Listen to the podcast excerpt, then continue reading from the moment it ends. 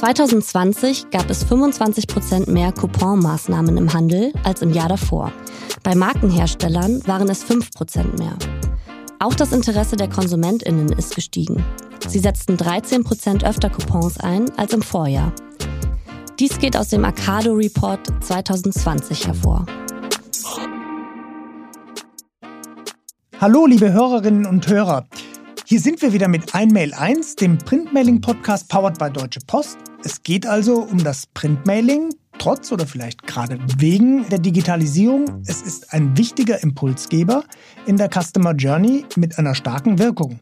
Und darüber spreche ich, Raul Fischer, mit ExpertInnen aus Unternehmen und aus der Marketingbranche. Der Gast der heutigen Folge, eigentlich ein durch und durch digitaler, nämlich Dominik Domik. Er ist Geschäftsführer bei Payback. Payback ist die Nummer eins bei Loyalty-Programmen und Marketing-Plattformen in vielen Ländern weltweit. Loyalty-Programm, ein Kundenbindungsprogramm. Was machen die Menschen? Die Mitglieder sammeln beim Einkaufen Punkte, die sie dann später einlösen. Und ich sag mal zwei Zahlen zu äh, Payback. Payback hat allein in Deutschland 31 Millionen Verbraucherinnen und Verbraucher, die Punkte sammeln und 10 Millionen Verbraucherinnen und Verbraucher nutzen Payback via Mobile App. Um all diese Kunden anzusprechen und sie mit den passenden Angeboten zu versorgen, bespielt Payback die gesamte Marketing-Klaviatur, also offline, online und mobile. Printmailing, Webseite und Mobile App. Und all die sind eng miteinander verzahnt. Und wir werden jetzt den Digitalexperten Dominik fragen, welche Rolle das Printmailing eigentlich ja, in diesem Konzert spielt. Hallo Dominik. Hallo, ich freue mich sehr. Bevor wir da in das Thema einsteigen, möchte ich eine Sache ansprechen. Das habe ich gelesen in einem Interview, das finde ich total spannend. Ähm, du warst mit einem Journalisten ähm, Fallschirmspringen. Währenddessen habt ihr so verschiedene Fragen zu Payback ähm, erörtert. Und eine Aussage von dir war, du hast Höhenangst. Ein Fallschirmspringer, der Höhenangst hat. Wie geht das zusammen? Also ich glaube halt, dass diese 4000 Meter Höhe, die sind so abstrakt. Man kriegt ja auch, glaube ich, keine, wir haben eben schon im Vorgespräch groß gesagt, wenn du aus dem Fenster schaust äh, in einem Flugzeug, dann hat man auch nicht dieses saugende Höhenangstgefühl, das man vielleicht auf einem Turm hat oder dergleichen. Und ich glaube, die Höhe ist so abstrakt, dass es einfach nicht, nicht passiert. Also ich hatte es nicht. 4000 Meter Höhe ist ein gutes Stichwort. Jetzt ist mal so, wenn man so eine, so eine extreme Sportart macht, ähm, gibt es da vielleicht auch Rückschlüsse so in den eigenen Alltag? Ähm, die Welt aus 4000 Metern Höhe wahrnehmen. Ähm, hilft dir das auch manchmal, berufliche Themen einzuordnen? Naja, das äh, würde sich jetzt natürlich gut anhören, wenn man sagt, mhm. andere Perspektiven und dergleichen, die man dadurch erlangt. Das, das glaube ich gar nicht unbedingt, aber es hat natürlich viel mit ähm, tatsächlich auch mit, mit Vorbereitung, Disziplin, ähm, auch mit einer gewissen Überwindung und, und ins Ungewisse springen zu tun. Und ich glaube, das trainiert einen wahrscheinlich etwas in dieser Hinsicht. Und das ist bei Digitalisierung in den zumindest Anfangsjahren und vor einigen Jahren, glaube ich, noch der Fall gewesen, dass man häufiger ins Ungewisse gesprungen ist. Und jetzt hat wahrscheinlich eher der, der Anteil der, der guten Vorbereitung, der Professionalität, ähm, des bewerteten und vorsichtigen Umgangs mit bestimmten Situationen irgendwie. Das, das ist es wahrscheinlich. Darüber hinaus würde ich es jetzt nicht übersteigern, nicht dass man das tun muss, um, um da gut zu sein oder dergleichen. Nein, absolut nicht. Digitalisierung ist ja ein gutes Stichwort. Wichtiges Stichwort auch für Payback. Lass uns aber doch noch mal ein bisschen was über Payback reden, weil Payback hat ja mal irgendwann angefangen, kann ich mich noch erinnern, mit der blauen Plastikkarte und inzwischen seid ihr eigentlich eine ganz andere Plattform daraus geworden. Kannst du uns so ein bisschen den Weg beschreiben?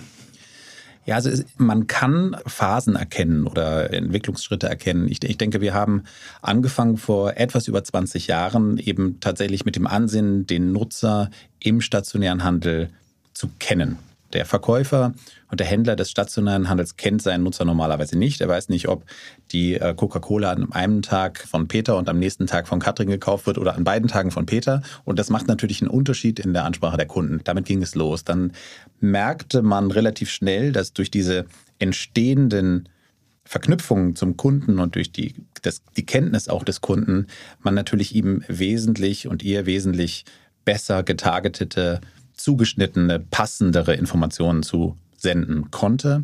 Und das Zusenden ist dann sozusagen die mhm. zweite mhm. Stufe, der, nämlich einer entstehenden Marketingplattform, die sich immer mehr in eine Multichannel-Marketing-Plattform, wahrscheinlich schon bevor das geflügeltes neudeutsches Wort mhm. war, entwickelt hat. Mhm.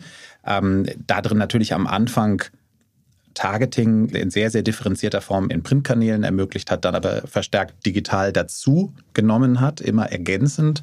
Und äh, jetzt in der nächsten Stufe, also ich würde eben sagen, also erste Stufe tatsächlich Kunden kennen, zweite Stufe mit Kunden kommunizieren und zugeschnitten kommunizieren und dritte Stufe jetzt eigentlich eine Interaktion mit dem Kunden, die, es hieß ja immer schon Dialogmarketing. Ich habe mhm. immer so ein bisschen ja. gewitzelt, wo da der Dialog eigentlich ist. Das ist bei der Interaktion mit einer App und mit einer digitalen Interface-Situation ist es natürlich tatsächlich noch viel mehr so. Ich weiß viel, viel schneller genau, was wird da jetzt geklickt, was wird da, was wird aufgerufen, was möchte der Kunde gerade sehen, kann da viel, viel schneller drauf reagieren. Und es ist, glaube ich, noch interaktiver in der Form. Das heißt, dritte Stufe bei uns tatsächlich produktiges Erfahren und, und Interagieren mit dem Kunden. Und die, die ersten beiden Stufen fallen dadurch nicht weg, sondern mhm. das ist tatsächlich ein immer reicher werdendes äh, Miteinander mit dem, mit dem Kunden.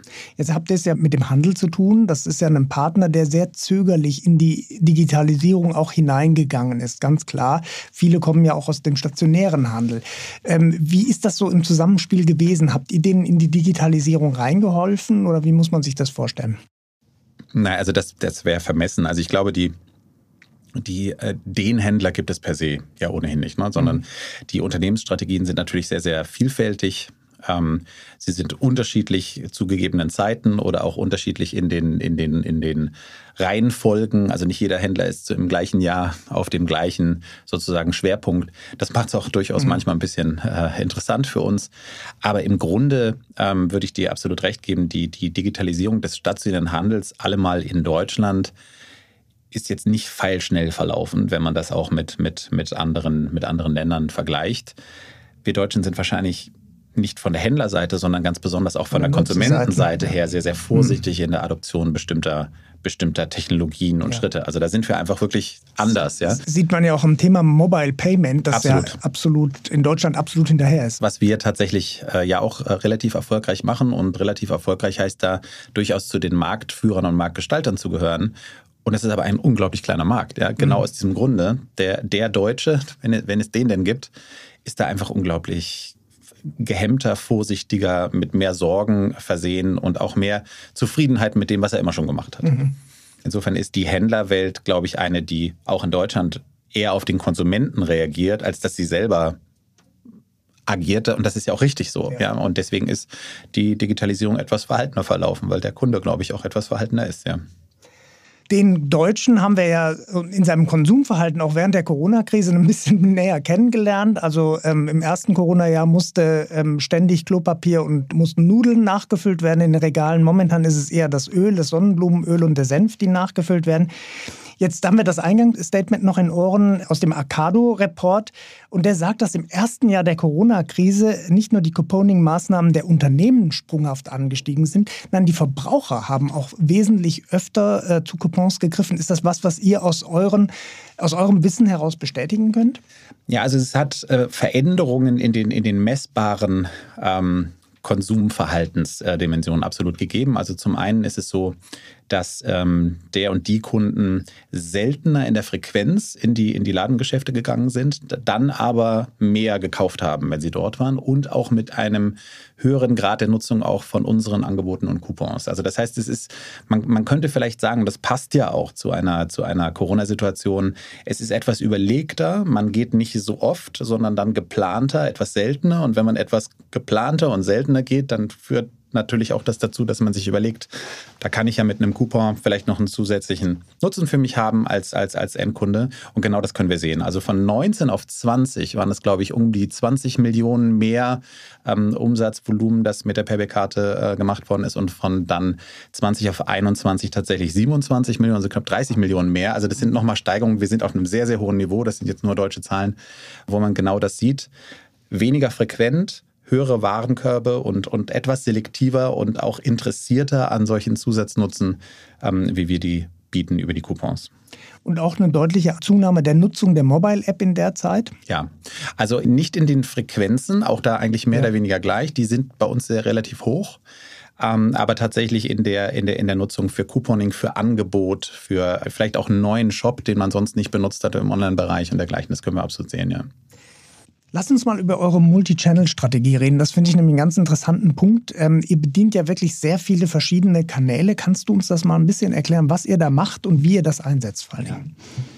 Ja, also das geht ein bisschen zu dem zurück, was wir, was wir eingangs gesagt hatten in dieser Entwicklung. Am Anfang kenne ich den Kunden und dann beginne ich mit ihm auf unterschiedlichen Kanälen zu, zu kommunizieren. Und dann sind natürlich auch tatsächlich in unseren 21 Jahren Firmengeschichte auch Kanäle dazugekommen, die vorher noch gar nicht so die Rolle gespielt haben. Was wir aber relativ schnell gemerkt haben, ist, dass es eben den Kanal nicht gibt, der für alle Kunden und zu jeder Zeit ähm, funktioniert. Es gibt noch nicht mal den Kanal für den einen Kunden, das ist auch ganz interessant, sondern Kunden mischen, wie wir das wahrscheinlich mhm. auch selber bei uns erfahren, eben äh, sehr wohl Printmedien, digitale Medien, Website und Mobile, die in den unterschiedlichsten äh, Formen, das hat was mit den Situationen zu tun, was mache ich unterwegs, was mache ich in der, in der Firma, wenn ich mhm. dann vielleicht doch sowas mache, was mache ich, wenn ich zu Hause bin, ähm, was mache ich am Wochenende, das sind sehr, sehr unterschiedliche Szenarien, die man auch nicht unbedingt vorhersagen kann. Aber was man auf jeden Fall sieht, ist, dass diese 1 plus 1 gleich 3 Logik der Ergänzung unterschiedlicher Kanäle sehr, sehr gut funktioniert für uns. Und was da drin die, die technische Herausforderung gewesen ist, ist die dann aber zu synchronisieren. Also gerade wenn man auch Coupon Nutzung triggern möchte, so wie wir das ja tun, dann ist es natürlich so, dass wenn man vier, fünf, sechs Kanäle addiert, den gleichen Coupon vier, fünf, sechs Mal möchten auch unsere Händler Partner nun mhm. unbedingt nicht eingelöst haben. Ja, das hat ja schon Sinn, warum das in bestimmter Form dann auch begrenzt ist. Und insofern muss es alleine schon aus der Logik heraus so synchronisiert sein, dass wenn ich den Coupon in Print bekomme und nutze, er danach in Mobile oder Web nicht mehr erscheint oder umgekehrt. Ja? Und eine Synchronität dieser Coupons über diese doch sehr, sehr anders funktionierenden Kanäle, manche Realtime, manche digital angeschlossen, andere nicht und so weiter, das ist dann durchaus auch technisch eine einigermaßen große Herausforderung. Mhm. Jetzt ist das eine natürlich die, sozusagen das Face to the Customer, also das, wie der Customer eure verschiedenen Kanäle einsetzt. Das andere ist, wie eure Partner das nutzen können. Weil ihr sagt ja auch, ihr seid ein Dienstleister durchaus im Bereich Marketing auch für eure Partner. Kannst du uns das ein bisschen erklären? Ja, also das sind wir auf jeden Fall. Stichwort zweite Stufe, erste Kunden kennen, zweite Stufe Marketing mit diesen Kunden machen. Und ähm, der Partner hat natürlich das Interesse, den Kunden bestmöglich zu erreichen. Ähm, das ist eigentlich nicht in, in, in dem Sinne dann eine starre Festlegung, die sagt, ich möchte den Kunden erreichen über den Kanal X, ähm, sondern er möchte ihn eben erreichen. Und ähm, dann müssen wir eben in dieser synchronisierten Art versuchen, den Kunden bestmöglich Angebote ähm, zukommen zu lassen und darauf zu reagieren, welchen Kanal er da bevorzugt und, und oder wie sie sich da verhält, was sie, was sie, was sie interessiert, wie sie sich anschaut und so weiter.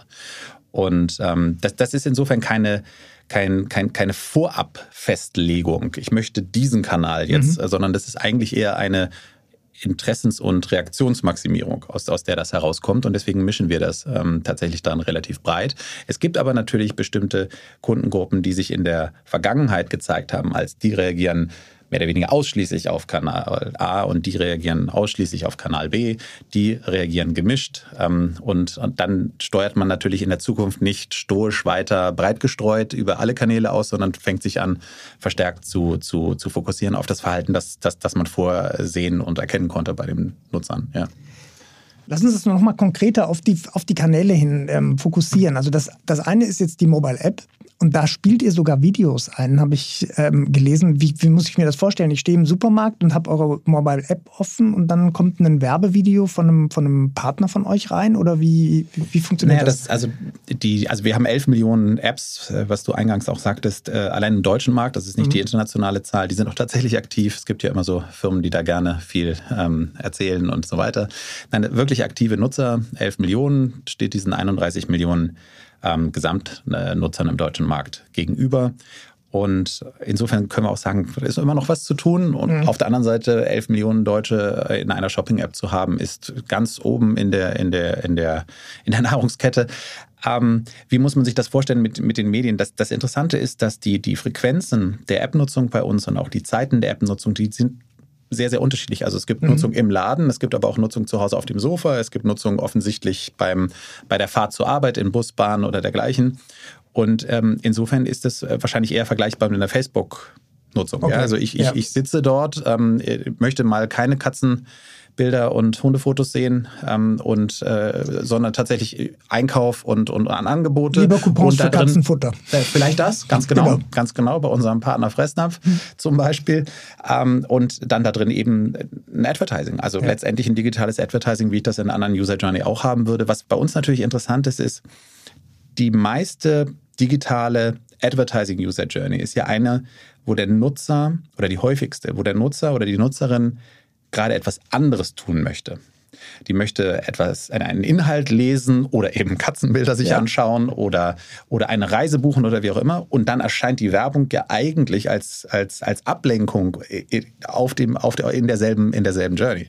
Bei uns ist es ja ein bisschen anders, weil ein Nutzer, der eine Payback-App öffnet, der möchte genau das in dem Moment. Also das heißt, er, er oder sie schreit geradezu, ähm, ich möchte mir jetzt Angebote anschauen, die für mich bestmöglich passen. Das ist ja eine ganz andere Situation, in der der Nutzer dann sozusagen auch angesprochen wird, was ein Riesenvorteil für uns ist. Also das heißt, wir stören nicht wie die Werbepause im, im öffentlich-rechtlichen Fernsehen, sondern es ist eher so wie die Kannrolle, in die man geht, weil man Werbung sehen möchte. Ja, und mhm. das ist natürlich ein ganz anderer, ganz anderer Kontext und eine ganz andere Reaktion des Nutzers dann, die man auch erwartet und eine ganz andere Wirkung wahrscheinlich. Absolut, dem, das meine ich mit, mit, absolut, ja, natürlich, weil er offener dafür ist und nicht ja. sagt, ja schön, äh, das wollte ich aber gerade gar nicht sehen, ja, danke, dass ihr mich damit stört, sondern es ist halt eine, eine Offenheit gegenüber diesen Angeboten, die er letztendlich durch das Öffnen der Post, der App, der Website ähm, oder dergleichen intrinsisch sagt. Ja. ja.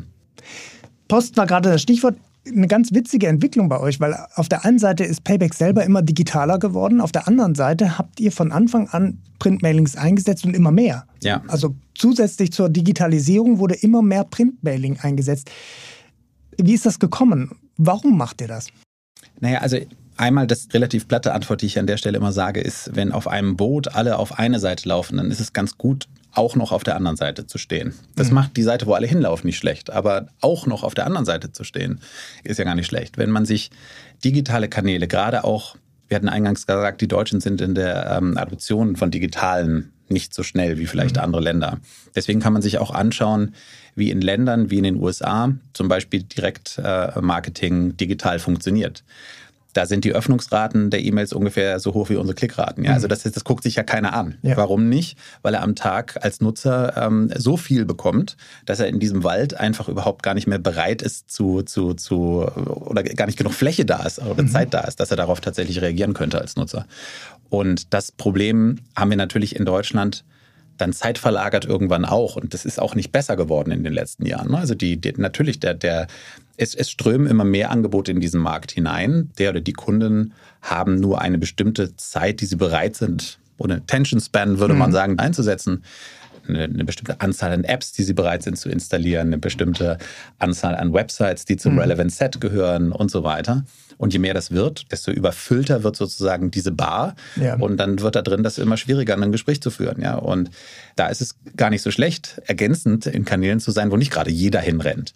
Das ist bei uns kein Glaube, sondern das messen wir einfach. Wie ist, mhm. die, wie ist die Reaktion? Das ist das, was wir vorhin sagten, 1 plus 1 gleich 3. Wenn man dort was ähm, kommuniziert, dort was kommuniziert und dort was kommuniziert, ist die Wirkung im Endeffekt besser es ist auch logisch, aus genau den, den Gründen, die ich gerade beschrieben habe, dass ja, es so ist. Ja. Und dadurch sind bei uns tatsächlich die Printauflagen parallel mitgestiegen zu der digitalen Ergänzung. Es kommt zu mehr Kontakt zum Kunden. Mhm. Aber es ist keine Verlagerung. Und so sehr man sich das manchmal auch wünschen würde, auch aus Kosten- und Effizienzgründen und so weiter, ist es einfach fast zwingend logisch, dass das so nicht sein wird, sondern dass gerade dann, wenn der gesamte Markt umgeschwungen ist, auf dem einen Kanal es zu tun, dass dann der andere Kanal besonders attraktiv wird. Das ist ja so ein bisschen die Erfahrung gewesen, auch der letzten 10, 15 Jahre, wo man gesehen hat, Moment, der Kunde ist Multichannel, also er braucht offensichtlich verschiedene Kontaktpunkte mit einer Marke und das verstärkt dann im Grunde genommen die Wirkung. Du erinnerst dich sicher auch irgendwie Anfang der 2000er Jahre, wo irgendwann mal alle zu Google gerannt sind, weil sie gesagt haben, ah, da messen wir ja den letzten Klick. Aber der letzte Klick war nur der, sozusagen der letzte Kontaktpunkt dann in einer ganzen Kette von Kontaktpunkten. Hat das Printmailing bei euch oder in euren Kampagnen eine bestimmte Funktion? Setzt ihr das mit, einer bestimmten, mit einem bestimmten Ziel ein? Ja, also äh, vielleicht noch mal einen Schritt zurück begonnen bei erinnern. Ähm, mhm. wir, wir, sitzen hier gerade in der Nähe des, des Hamburger Fernsehturms. Nicht unweit von hier habe ich angefangen, im Marketing zu arbeiten, bei Bayersdorf mhm. Nivea damals ähm, und bin dann danach zu PayPal gegangen. Immer weiß-blau, ähm, bis heute, so wie, dein, wie dein zum Glück angezogenes Oberteil. Ähm, und Interessanterweise, ich weiß noch, als ich damals mich sehr schlau fühlte bei Bayersdorf ähm, mit den einschlägigen Magazinen, Webseiten, mhm. Zahlen, äh, Predictions der Unternehmensberatungen und so weiter herumzulaufen und zu sagen, nächstes Jahr ist Print tot und TV tot und es mhm. wird alles digital werden. Das ist halt, wenn man aufs eigene Alter schaut, leider auch schon ein bisschen her. Mhm. Und das ist nicht passiert. Ja? Ähm, was natürlich passiert ist, ist, dass es schwächer geworden ist an manchen Stellen. Was passiert ist, dass es sich ergänzt hat an vielen mhm. Stellen.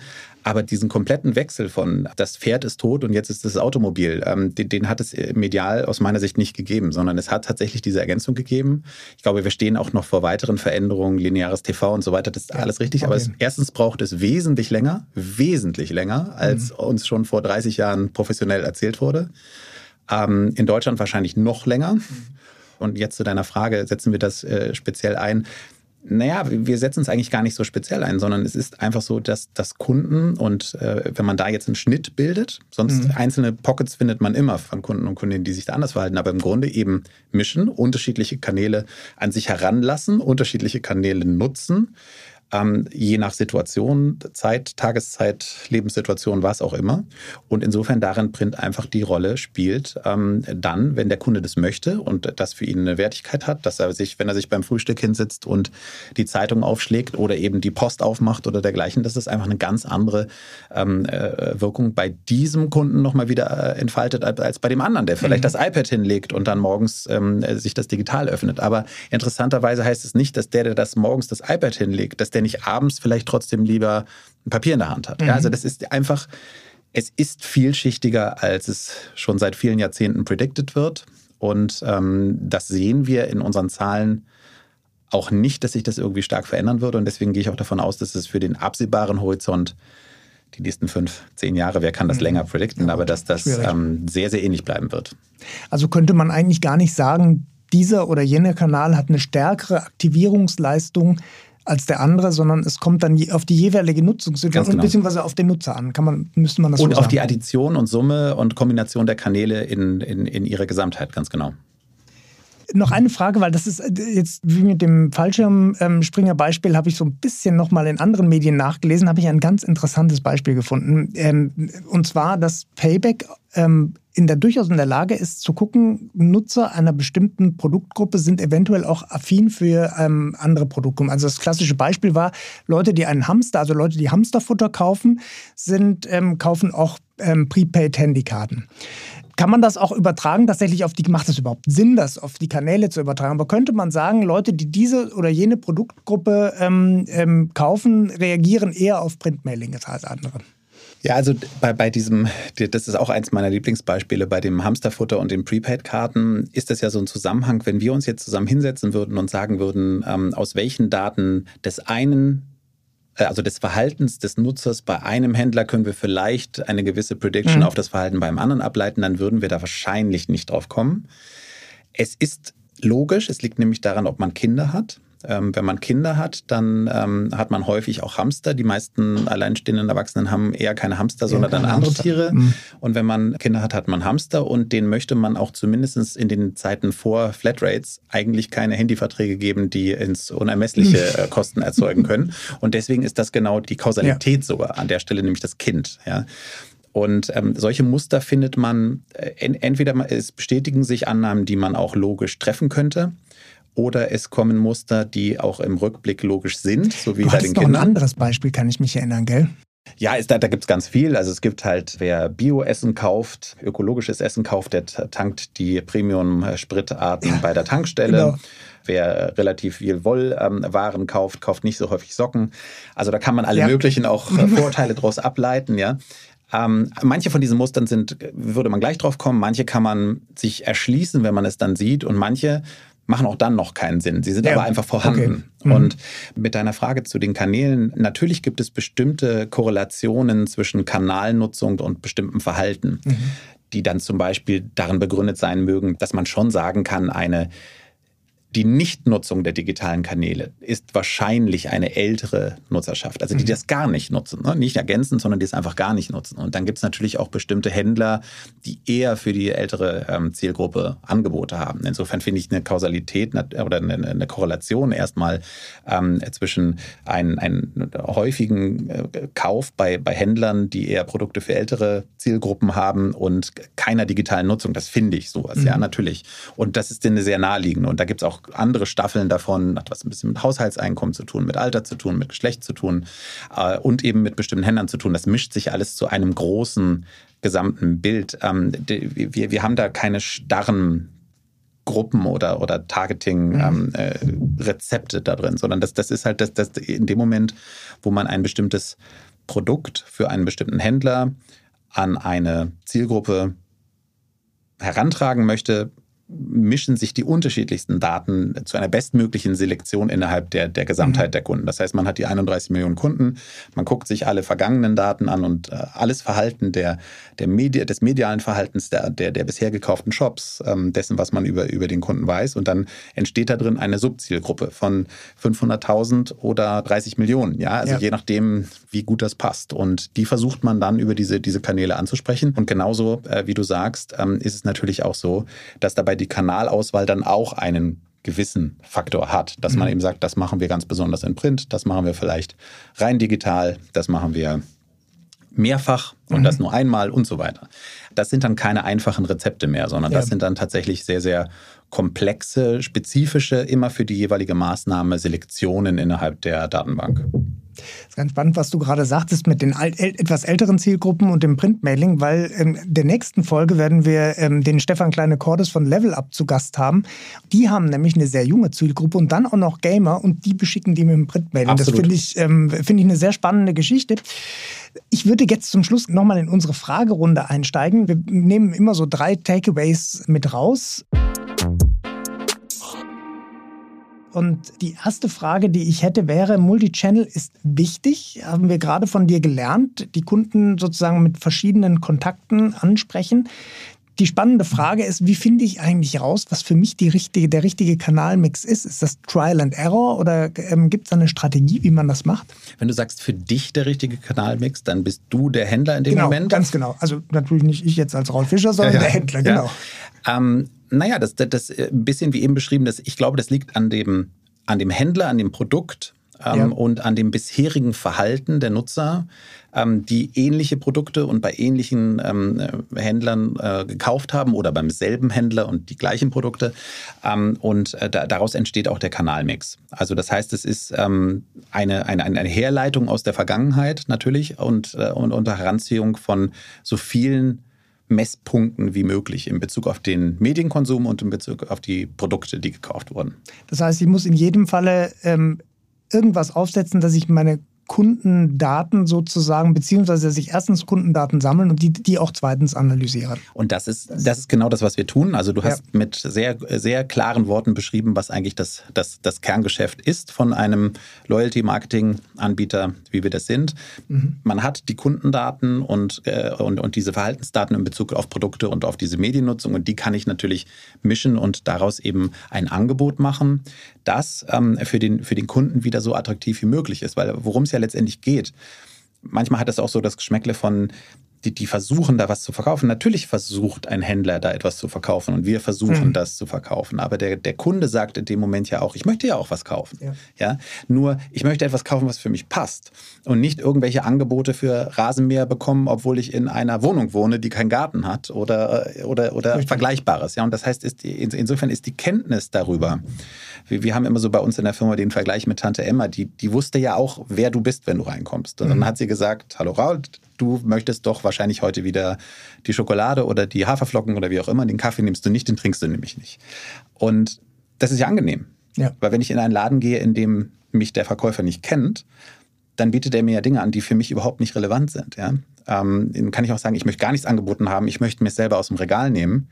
Ja gut, dann gehe ich vielleicht auch nicht zu Payback oder, oder, oder gucke mir gar keine Angebote oder dergleichen ja. an. Aber wenn ich mir Angebote angucke, dann möchte ich doch möglichst Angebote haben, die zumindest Vermutungen darüber anstellen, was für mich passt. Und das können wir einfach mit, mit, mit diesen Daten wesentlich besser tun. Und damit ist es sozusagen eine 31 Millionen Tante Emma, die dann an der Stelle entsteht. 31 Millionen Tante Emma.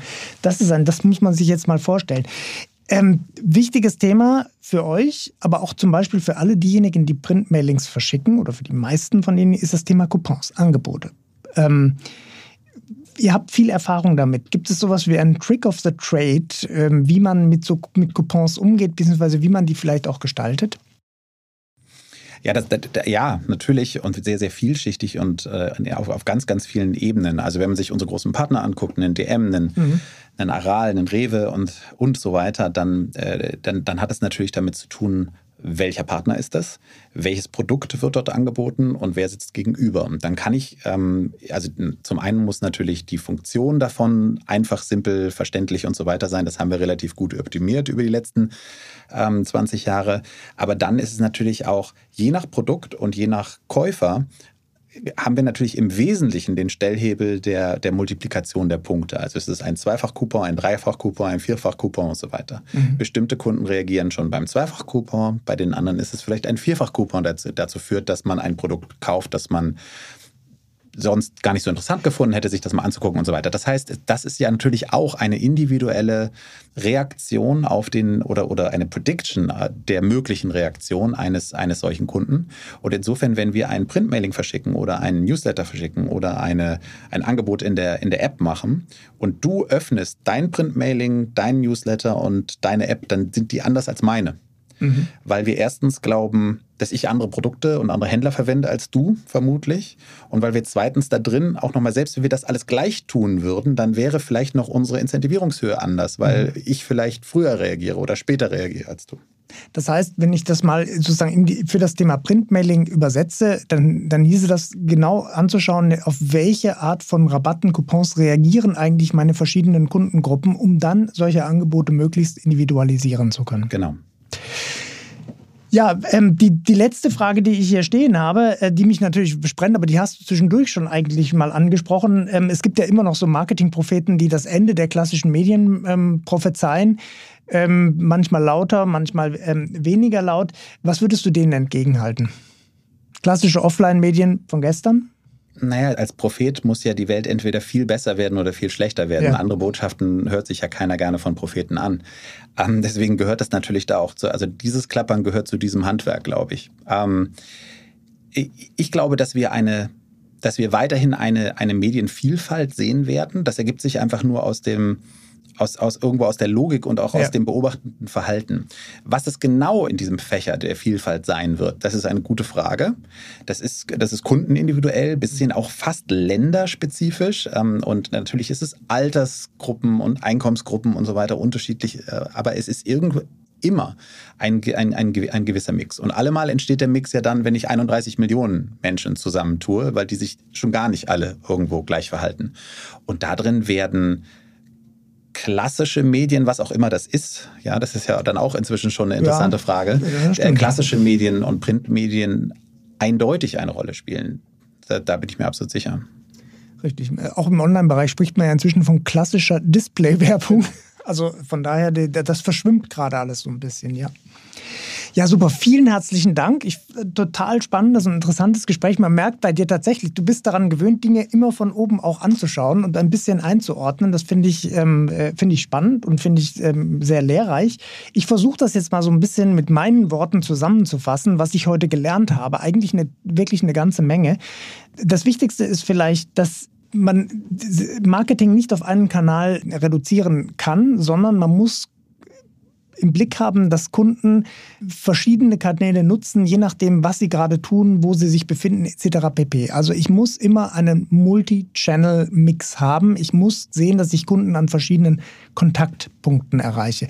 Damit ich das richtig kann, sollte ich mich bemühen, meine Kunden zu beobachten, Informationen über Kunden zu sammeln. Was tun sie? Was machen sie mit diesem oder jenem Angebot?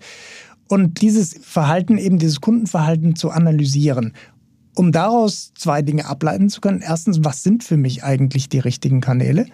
Zweitens, wie kann ich meinen Kunden möglichst solche Angebote machen? Das war das Thema Coupons. Wie kann ich meinen Kunden solche Angebote machen, dass sie dann auch gerne zugreifen?